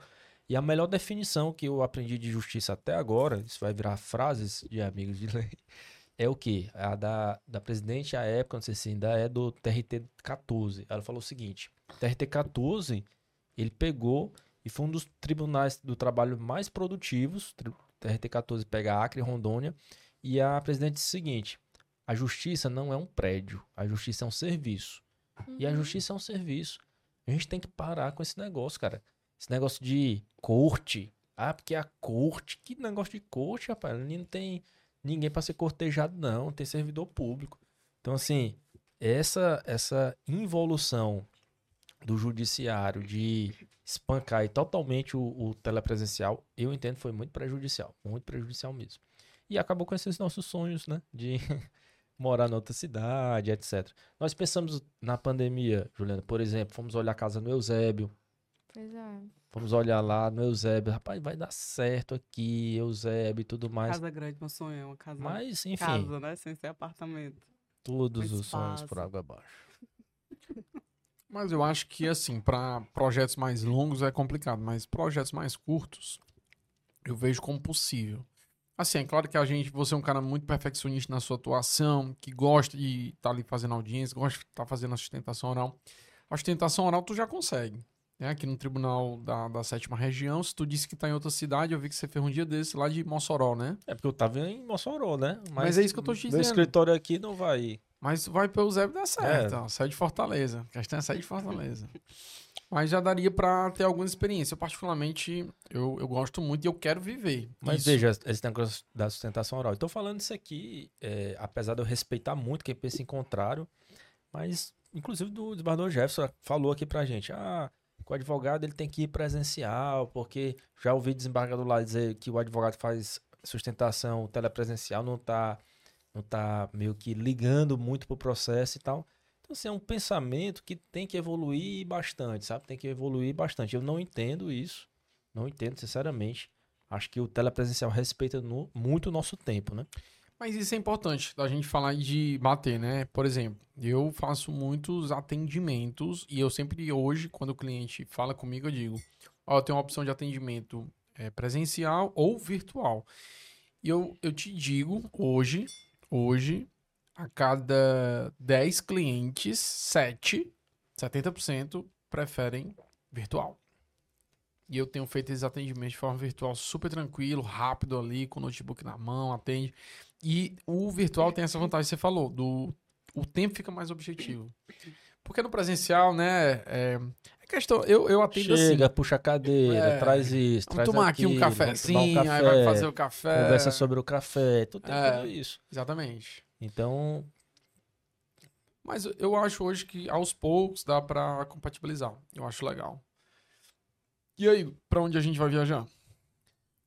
Chile, né? Ah, é Chile. pessoal tá Chile eu tenho muito. vontade. Fazer uma força-. Vontade Fazer um, também, uma- Chile. um- Vamos fazer uma força-tarefa aqui pela América do Sul, por enquanto, Bora. né? É, Chile eu gosto muito também da região da da Argentina, que eu ainda não conheço. Aquele que tá. Argentina. Mendon... É Mendonça? Mendonça é a região dos Sim. vinhos, Vocês já né? Os foram? Malbecs, Não. não, não fui Não nada da Argentina. também. Não, super top.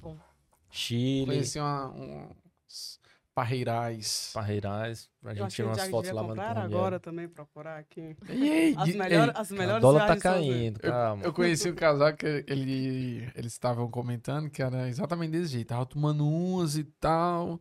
Aí diz, rapaz, comprei aqui pra não sei aonde. A outra, ah, eu comprei também. Aí no outro dia, rapaz, eu comprei um negócio lá, mas, mas viveu. Fizeram um negócio desse que a gente tava todo mundo tomando uma e rapaz, vamos pra onde? Aí comprar todo mundo pra Jericoacoara, mas eu disse, rapaz, se acalma aí, não vamos agora não. Foi. Fui o único que não comprei e ninguém foi. Mas já aconteceu também de comprar e dar certo. Uma vez um amigo nosso, né, a gente. A gente. E vamos pra onde e tal? Essas tipo de conversa. Vamos pros Estados Unidos. Aí ele falou assim: rapaz, eu dou 500, 500 dólares, foi? Pra cada um, um negócio assim. 500 reais. 500 reais pra cada um agora, pra ajudar vocês. Opa, meu amigo. Então, Na Na hora. agora. Compramos Desse passagem. jeito eu tinha ido também. E comprando foi assim, de, de última hora também. Mas, meu amigo Rafael Salles, estamos chegando aqui na nossa reta final. O programa hoje foi sem roteiro, viu, pessoal? O programa hoje foi espontâneo, aquela conversa mesmo aqui entre dois casais e especialmente as nossas namoradas, o dia dos namorados, mas sem qualquer roteiro, sem qualquer programação. Agradecer aqui o pronto aceite da, As das convidadas, né? nossas Fiquei convidadas. sabendo. Ainda pensei ontem. até o último minuto de fazer uma surpresa, mas Frank queria fazer surpresa, eu disse, rapaz, você pode até fazer com a Jordana. Eu tenho que falar com a Juliana pra programar. Fiquei sabendo ontem É. à Tem a noite. Maia. pega de surpresa, ainda bem que a surpresa foi anterior, já a pessoa se tivesse sido aqui na hora. e pra E eu tava muito despreocupada. Pra disseram não que ia dizer- gravar, eu, tá bom, não tava nem... E para não dizer que, teve, que não teve surpresa, fazer uma homenagem agora para Jordana extensivo para todas as namoradas. David, pega o violão que tá ali. No... É, Rapaz, vai ter um momento Olha! musical hoje. Rapaz. Não queria dizer, mas eu tenho uma música própria, é essa? Eu tenho uma música, tá, gente? Então essa música, Recebi uma música de presente. vê se vai sair boa aqui, né? Ah, se é assim, eu vou pegar aqui também uma poesia. Ah. Todo mundo vai Será que sai o som aqui? ser homenageado aqui hoje.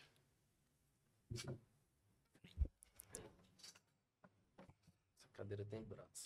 Franco, faz tempo que eu procuro um, um compositor de, pra gente fazer uma música junto, rapaz. Será que vai ser você? Aí se não for... Já com umas quatro pessoas. Pega alguma coisa aí? Hã? Bota o teu microfone aqui, Jordana. Os dois. Som, ei, ah. Tá pegando?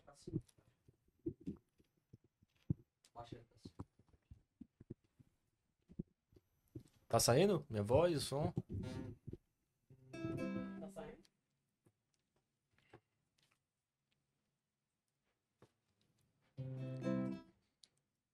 Oi, ei, ah, som. Tá saindo? Tirei aqui meu microfone. Pra aquela câmera ali, né? Então, Rafael Salles, aqui eu fiz no, no meio do nosso namoro. Quando eu vi que era namoro mesmo, que era paixão. Aí eu fiz um negócio mais ou menos assim.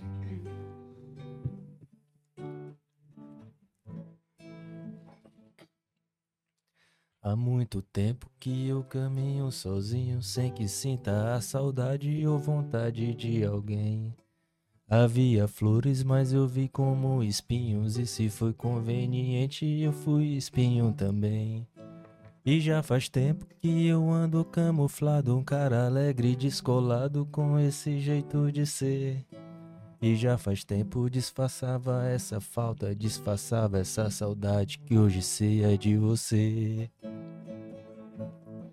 Você chegou, fez o dia diferente, percebi que realmente o meu mundo ia mudar. Senti vontade de viver essa pessoa fina, alegre, gente boa e passei a te olhar. E percebi que nos teus olhos me encontrava, sem notar me apaixonava, já não dava pra sair. E percebi que o carinho que eu pensava ter perdido na estrada foi guardado para ti. E hoje quero ser um cara bem sincero, te mostrar todos os segredos guardados no meu galpão. Te canta música debaixo do chuveiro, te beijar o ano inteiro, te tocar meu violão. Pois com você quero dançar a todo instante, toda noite teu amante, todo dia teu amor. Apresentaste como minha namorada, minha esposa, minha amada, ser teu abrigo, teu calor. Deitar contigo sob o brilho das estrelas, mesmo assim ser teu sorriso o princípio do meu céu. Sair contigo numa noite enluarada, te ligar de madrugada, passear em carrossel. Viver contigo essa tal felicidade dos bancos de faculdade, das histórias de quem ama. Pois quando penso nessa tal felicidade, se ela existe de verdade, eu penso em ti, Jordana. Rapaz! Viver contigo essa tal felicidade dos bancos de faculdade, das histórias de quem ama. Pois quando penso nessa tal felicidade, se ela existe de verdade, eu penso em ti, Jordana. Rapaz, que top! Muito bom. Uma canção para a Jordana. Muito bom. Rapaz, parabéns, viu? Muito, muito bom. Tô lembrando aqui que a Juliana falou que o Rafael é tudo que ela pediu, né? Sim. E eu nunca disse pro Franco, mas né, antes de, de encontrá-lo, eu sempre dizia, olha, eu quero um, uma pessoa que cante, que toque, Olha que Deus aí. mandou, e de terno. Rapaz Então- completo, viu? Não, fora todos os outros tributos, né? Um pai maravilhoso, um marido maravilhoso, um amigo maravilhoso. Te amo. Ah, lindos. Lindos. Agora também, para não ficar muito atrás, Franco, vou ter que pegar aqui uma poesia que eu fiz para minha Ah, Juliana. Quando não estás. Quando não estás, o calor do verão resfria, as flores da primavera não encantam, o frio do inverno não arrepia e as folhas do outono não descansam. Quando não estás, os sabores não são sentidos, o mel não serve para adoçar, o sal fica imperceptível, não reflete o gosto de mar. Quando não estás, as cores não são vivas, o azul do céu é esmaecido, a certeza não é assertiva e o brilho da lua é despercebido. Quando não estás, não existe tempo a passar. Tempo reflete um desejo. Quanto tempo vai demorar até que o tempo nos encontre num beijo? Quando não estás, toda distância é impercorrível. O que parece ser perto não é. E eu que me achava imbatível, não consigo até mesmo estar de pé. Quando estás, tudo muda de figura. O vazio da ausência some. Tua presença adoça a amargura e a alegria cria codinome. Quando estás, teu nome causa euforia. No simples poder te chamar, me toca sincera alegria, a mesma da tua mão tocar. Quando estás, o verão esplende em calor, a primavera encanta com brilho, o inverno estampa o candor e o outono fica mais bonito. Quando estás, mal falo, só suspiro, sinto o afago do teu calor comigo. Que estejamos mais e mais, meu amor. Lindo! Haja coração, meu amigo. Episódio super especial com as nossas Super namoradas. especial. Tinha que ter, né? Então é Muito isso, bom. pessoal. Espero que tenham gostado do episódio de hoje. Pra gente foi maravilhoso. Vocês duas são nossas companheiras. Eu e o Franco acho que a gente divide muitos valores, princípios. E muito bom, meu amigo. ter você como inspiração. Vocês são inspiração de casal pra gente. E é muito bom a gente conviver de perto e aprender um pouco mais sobre es- essa história. Esse episódio pra mim foi muito, muito enriquecedor. E vocês também pra gente, pessoal, porque cada um dentro da sua, da sua realidade, né? Vocês tiveram algo que talvez a gente não teve, sempre tem, mas talvez não teve lá atrás, que é a opção de estar, de formar e de fazer toda a família a partir de uma opção. No nosso caso, foram Foi de supetão. foi de supetão. E de todo jeito, o que eu acho que é a grande lição é que de todo jeito, ou programado, ou não programado, ou uma opção, ou não, tanto Quando opção lá na frente, vontade. quando há vontade e a, a questão dos opostos se atrai, né? Nem é sempre assim. Eu acho que os dispostos se atraem, né? mais- eu acho que o mais importante é o que a pessoa escolhe. É, Escolher Era isso- dar certo ou escolher. era isso que eu ia falar. Deixa. Amor é uma escolha, né? É uma escolha diária. Amor é uma escolha diária. Olha aí, corte aí para aí. Juliana Nobre. então você que esteve até agora, seja Seja muito bem-vindo. Muito bem-vindo ainda não. né? Agradecer aqui a sua audiência nesse programa aqui. Eu tô em, eu tô em qual câmera, David? Nessa? Agradecer aqui sua audiência nesse nosso programa que a gente contou aqui um pouco da nossa história de casal, um pouco da nossa história também de vida, sempre com a intenção de eh, deixar aqui boas informações e, bom, e um bom bate-papo para você. É isso aí, a gente aguarda você aí. Não esquece de dar like, se inscrever no canal, seguir no Spotify, no Deezer, nas outras plataformas, é muito importante pra gente. E dar sempre aquele feedback que a gente gosta muito, né, Franco? Exatamente. Curte, comenta os vídeos, compartilha com os amigos. Vamos encerrar aqui os quatro nessa câmera e contar só uma história rápida aqui de Dia dos Namorados. eu Vamos- acho Quem que não muita saiu gente pra não vai jantar, aproveita pra assistir. Esse negócio de sair pra jantar. Tava com. No Dia dos Namorados, uma vez, tava doente. E um amigo meu foi me buscar lá no, no- Lá em casa. Eu tinha uma semana doente. E esse amigo chegou lá pra me dar uma, uma ajuda, né? Falei, rapaz, faz tanto tempo que você não- que a gente não sai e tal, vamos sair. Eu falei pra ele, né? Vamos sair, cara. Eu tô uma semana doente. Aí quando comecei a sair, Juliano, um trânsito mal do mundo. Trânsito mal do mundo, eu olhando pro lado pro outro. Só casais nos carros. Eu, Pois que é isso, só casais nos carros. Tava eu e ele de casal também, né? No, no outro carro e era dia dos namorados. Disse, não, cara, vamos pra casa. que vai ficar meio estranho ficar a gente chegar no restaurante. Então é isso, pessoal. Agradeço aqui a quem nos acompanhou. Você deve estar vendo esse programa no dia dos namorados, dia 12 de junho. Então fica nosso abraço aí carinhoso pra você que está comemorando aí com o seu par, com a sua outra metade. Até mais. Até mais, tudo de Obrigada. bom. Tchau.